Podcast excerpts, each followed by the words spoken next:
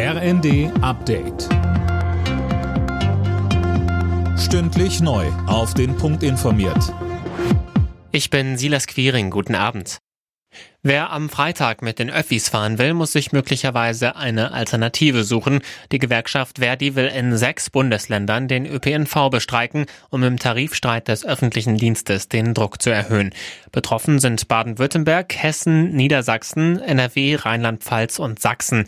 Verdi-Chef Wernicke sagte im ZDF, wir verstärken diese Warnstreiks. Wenn es in der dritten Verhandlungsrunde kein Ergebnis gibt, dann werden wir darüber diskutieren müssen, ob wir in die Urabstimmung gehen. Und das wäre dann in der Tat eine lang anhaltende Tarifrunde mit Streikbewegungen. Ich hoffe, dass es in der dritten Runde zu einem Ergebnis kommt. Aber im Moment sind die Zeichen nicht gut.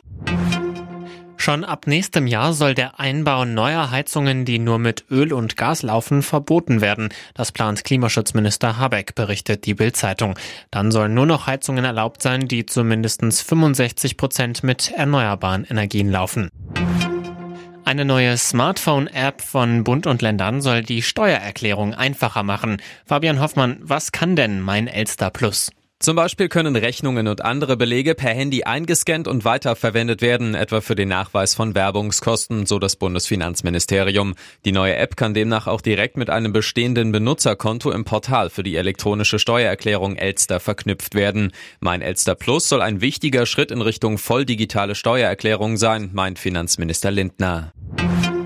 Mehrere Berufsschüler sind mit Soft-Air-Waffen in eine Schule im bayerischen Traunstein gekommen und haben so einen Polizei-Großeinsatz ausgelöst. Besorgte Lehrer hatten die Einsatzkräfte alarmiert. Die Schule wurde daraufhin mit Spezialkräften abgesichert. Verletzt wurde letztendlich niemand. Die Spielzeugwaffen wurden beschlagnahmt.